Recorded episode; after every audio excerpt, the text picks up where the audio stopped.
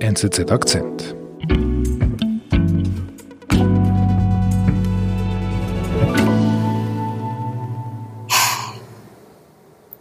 Pretty soon I'm going to be leaving somehow. And I'm 99% positive it will work.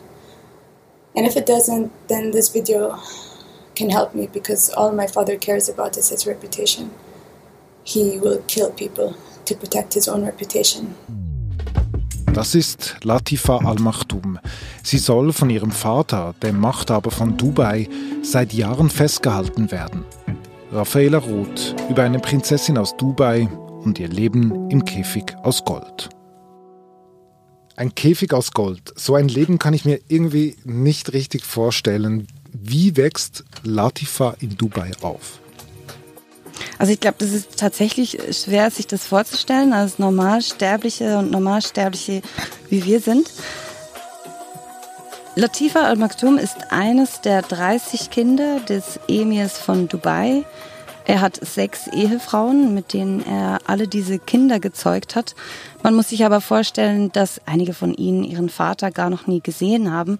So auch Latifa, das ist nicht eine Vaterbeziehung, wie wir sie kennen. Sie kennt ihn wahrscheinlich auch wie wir mehr aus dem Fernsehen oder von Bildern. Sie wächst auf mit ihrer Mutter und ihren drei echten Geschwistern und man muss sich vorstellen, dass dieser Familie eigentlich nichts fehlt. Die leben in einem Palast, da gibt es Massagesalons, Pools, Nailstudios, purer Luxus. Das echte Paradies. Eigentlich das Paradies, aber nicht für Mädchen. Für die Mädchen gibt es nämlich keine Freiheit, sie werden überwacht, sie können nicht selber über ihr Leben bestimmen und das ist auch das, was Latifa immer stört. Also was heißt es stört sie? Latifa will weg, sie will sich ihr Leben zurückerobern und versucht schon mit 16 Jahren das erste Mal zu fliehen. Wann war das? Das war 2002 wo sie das das erste Mal in die Tat umsetzt und das auf eine naive Art und Weise. Sie hat nämlich keine Ahnung vom Leben da draußen und beschließt einfach mal Richtung Grenze zu gehen. Da wird sie dann sehr schnell aufgefasst, mitgenommen und ins Gefängnis gesteckt. Und da bleibt sie dann die nächsten drei Jahre und da wird sie nach ihren eigenen Angaben auch gefoltert. Sie soll eigentlich gebrochen werden. Dieser Freiheitswille, diese, diese Art von ihr, sich nicht einordnen zu wollen, soll da eigentlich gebrochen werden.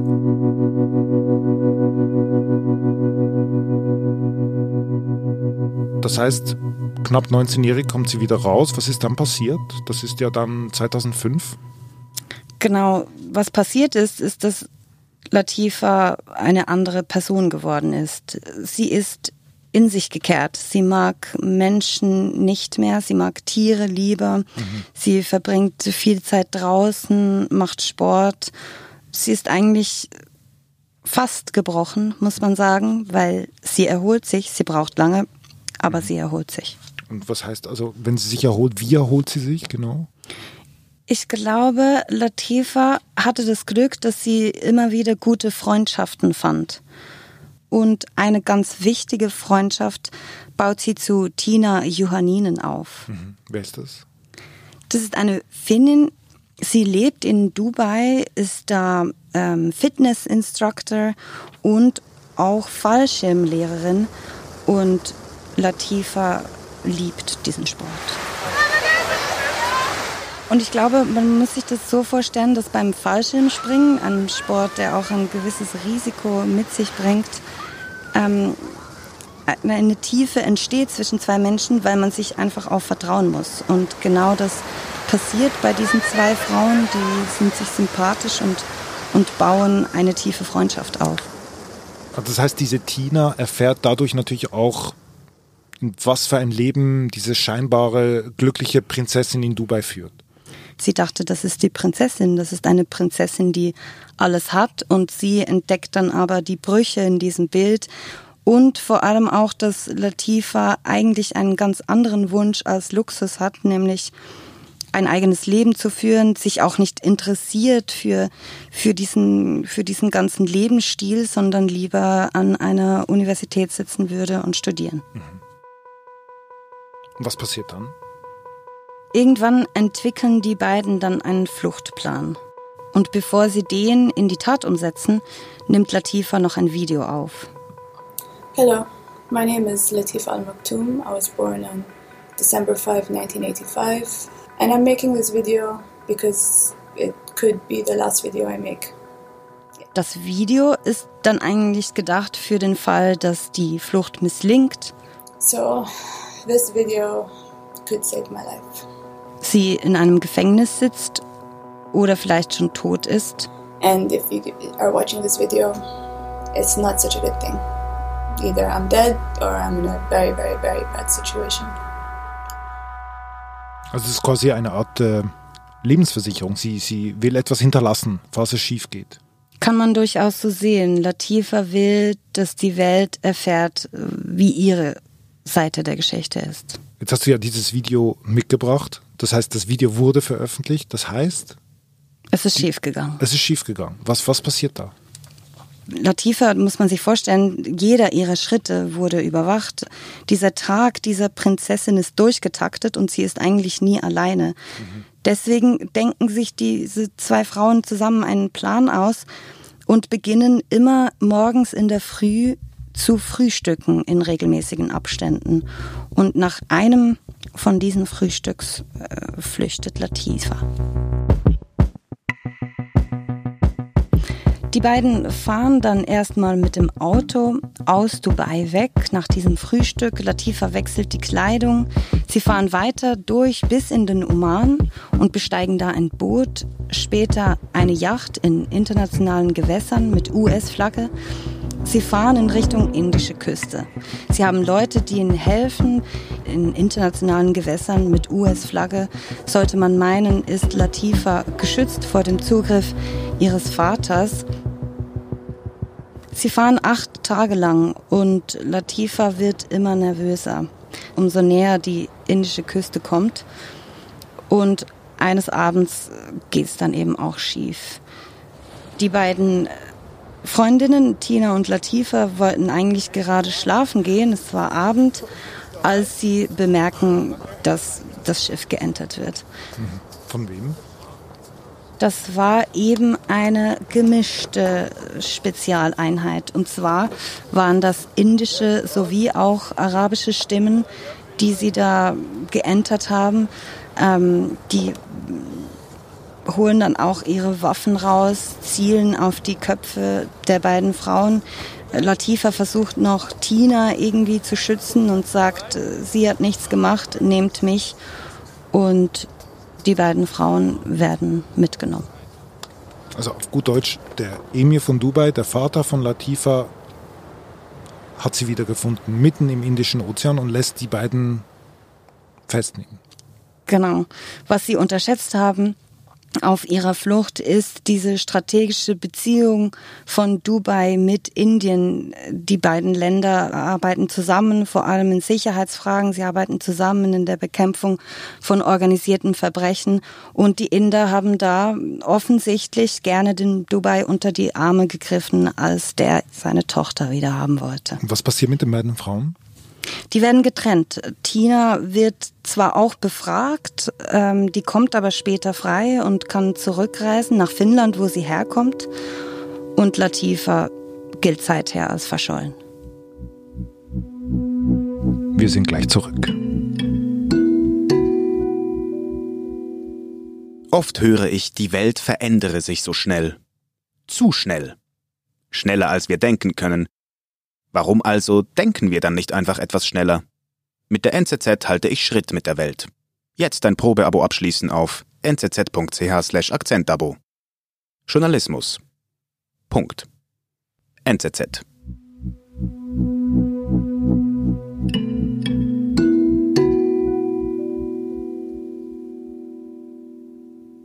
Also, der Emi von Dubai ist erfolgreich. Er findet seine Tochter mitten im Indischen Ozean. Die Tina ist zurück in Finnland. Und was macht Tina dann? Die vergisst Latifa nicht vor allem. Die vergisst ihre Freundin nicht.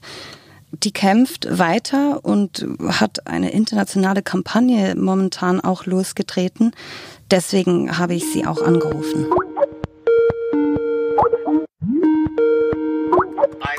I was also kidnapped and I was taken to Dubai. Mm-hmm. But Latifa was flown there by helicopter and Zuerst wissen sie wirklich nicht, wo Latifa sich aufhält. Sie können dann aber rausfinden, wo die, die Scheicha gefangen gehalten wird. Es ist eine Villa irgendwo in der Wüste Dubais. Und sie schaffen es, ein Handy zu ihr zu schmuggeln, wo sie beginnt, Videos rauszuschicken. I'm, I'm a hostage and uh, this villa has been converted into a jail. All the windows are barred shut. I can't open any window. Und darin sagt sie, dass sie eine Geisel ihres Vaters ist. No trial, no charge, um, nothing. Und dann, was passiert dann?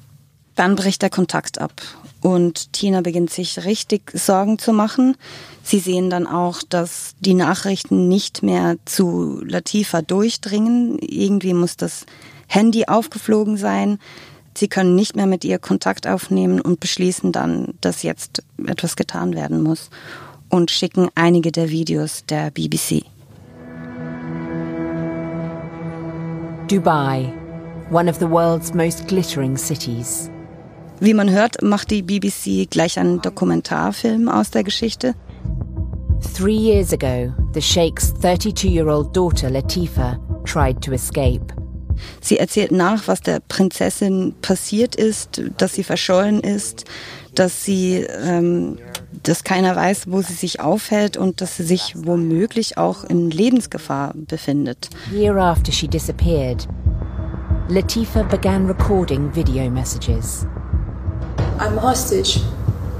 Uh, Und dieser Film erhöht dann den Druck auf Dubai. Nein. Wie denn? Also was löst er aus? Er löst zunächst aus, dass der britische Außenminister ein Lebenszeichen von Latifa fordert.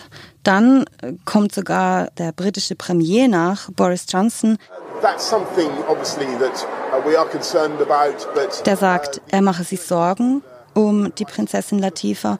Und dann, und das ist wahrscheinlich der größte Druck, der bisher auf den Emir so kam, beschließen die Vereinten Nationen, den Fall zu ermitteln und verlangen einen Beweis, dass Latifa noch am Leben ist. We have asked for proof of life. We have asked for further information. We will have to see how the situation develops. Also die Kampagne von Tina verfängt das kann man durchaus so sagen. So viel Druck und so viel öffentliche Aufmerksamkeit wie jetzt momentan hat Latifa noch nie erhalten. Und öffentlicher Druck ist das Einzige, was ihr helfen kann. Mhm. Ähm, weiß man denn mittlerweile, ob Latifa noch am Leben ist? Wusste man nicht, aber genau als ich im Gespräch mit Tina war, kam eine Nachricht aus oh, Dubai. Oh, Dubai has released a statement. Ah. Again, claiming that Latifa is happy with the family. Just ah, okay. now. Just now. That's crazy. Der Emir behauptet, dass Latifa am Leben wohlauf und glücklich bei der Familie sei. Und ist das glaubhaft? Schwierig einzuschätzen. Ähm, es ist kein Beweis, dass sie tatsächlich am Leben ist. Aber wahrscheinlich wäre es schwer für ihn, das zu behaupten, wenn es tatsächlich nicht so wäre. Aber dass sie glücklich ist bei ihrer Familie, das scheint doch ziemlich unglaubwürdig. She, she must be alive. That's. Yeah, yeah, yeah. I, I think she is because they wouldn't be harming her now with all this worldwide publicity.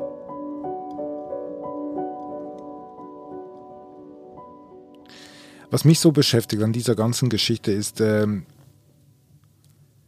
ich kenne sogar Leute, bekannte Freunde, die waren jetzt, gerade jetzt in Dubai, in dieser Pandemiezeit. Dubai war so wie ein, ein, ein Hot der Corona-Freiheit, die dorthin geflogen sind. Es sind erstaunlich viele Artikel erschienen, auch von bekannten Persönlichkeiten, die Dubai in den höchsten Tönen gelobt haben.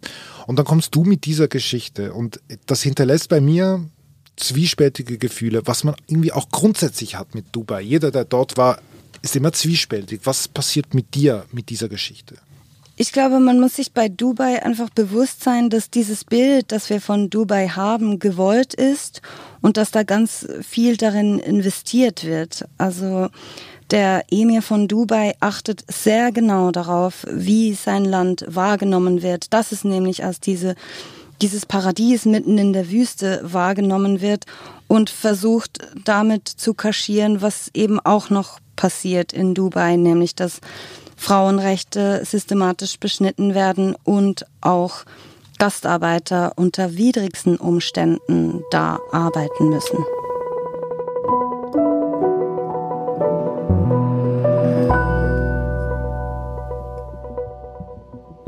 Liebe Raffaella, vielen Dank für deinen Besuch bei uns im Studio. Du hast ein Porträt geschrieben über Prinzessin Latifa in der NZZ am Sonntag. Ich werde den Link dazu in unsere Shownotes hineinkopieren. Vielen Dank für deinen Besuch. Herzlichen Dank für die Einladung, immer gerne. Sehr gerne.